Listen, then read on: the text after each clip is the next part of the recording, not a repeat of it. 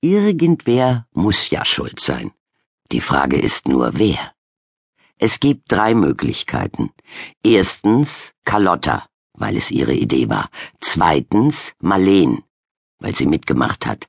Drittens Susanna, weil ihr nichts Besseres eingefallen ist, als die ganze Zeit kichernd daneben zu stehen und alle paar Sekunden in die Hände zu klatschen von wegen Weitermachen, weitermachen.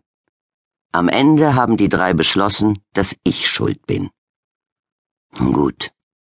Einer muss es ja sein. Und die Wahrheit ist, wir sind alle schuld, alle vier, weil wir es gemeinsam getan haben. Wir haben die arme Frau gemeinsam niedergeschlagen und in den Keller geschleppt, und dort haben wir sie gemeinsam stundenlang misshandelt. Gequält, gefoltert. Wir waren echt gut in Schwung, aber hallo.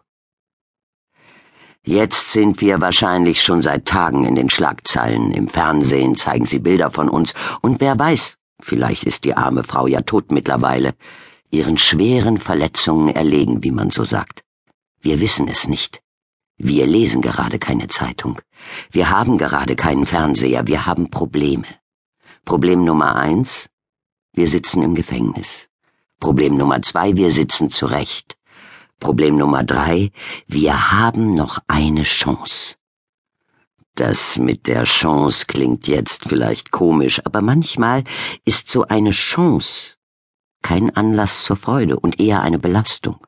Manchmal ist es besser, man hat keine mehr, weil sich die Lage schlagartig entspannt, wenn sie aussichtslos ist.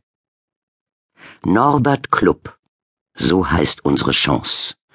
Dr. Norbert Klupp. Gerichtspsychiater.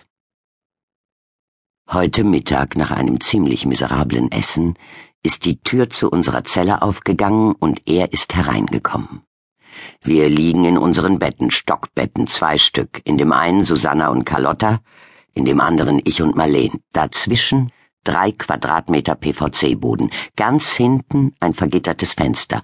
Alles in allem ist das hier wie im Ferienlager. Nur ohne Ferien. Frau Block, Almut Block, sagt unser Besuch. Drei Finger zeigen aus unterschiedlichen Richtungen auf mich. Wie es aussieht, bin ich das, sage ich.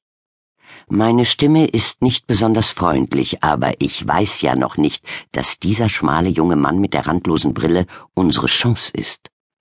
Außerdem bin ich müde. Ich bin übrigens immer müde, aber das nur nebenbei. Mein Name ist Klupp. Unser Besuch geht auf mich zu. Dr. Norbert Klupp. Schön für Sie, sage ich. Es gibt schlimmere Titel. Zum Beispiel Diplomingenieur. Und schlimmere Namen gibt es auch. Zum Beispiel Marleen im ersten Stock über mir sagt. Zum Beispiel Almut Block. Sehr witzig, sage ich und ziehe an meiner Zigarette.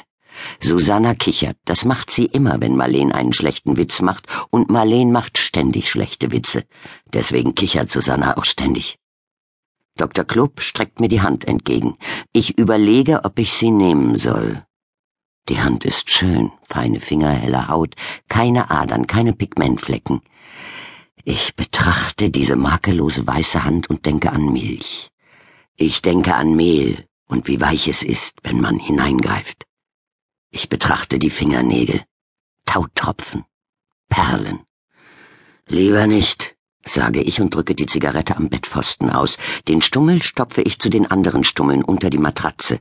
Dann hebe ich demonstrativ meine rechte Hand. Ich gebe Ihnen lieber nicht die Hand, Herr Doktor. Ich will Sie ja nicht schmutzig machen. Dr. Klubb glotzt auf das runzlige Ding am Ende meines Arms. Die Hand einer alten Frau. Er lässt sein perlenbesetztes Schmuckstück sinken.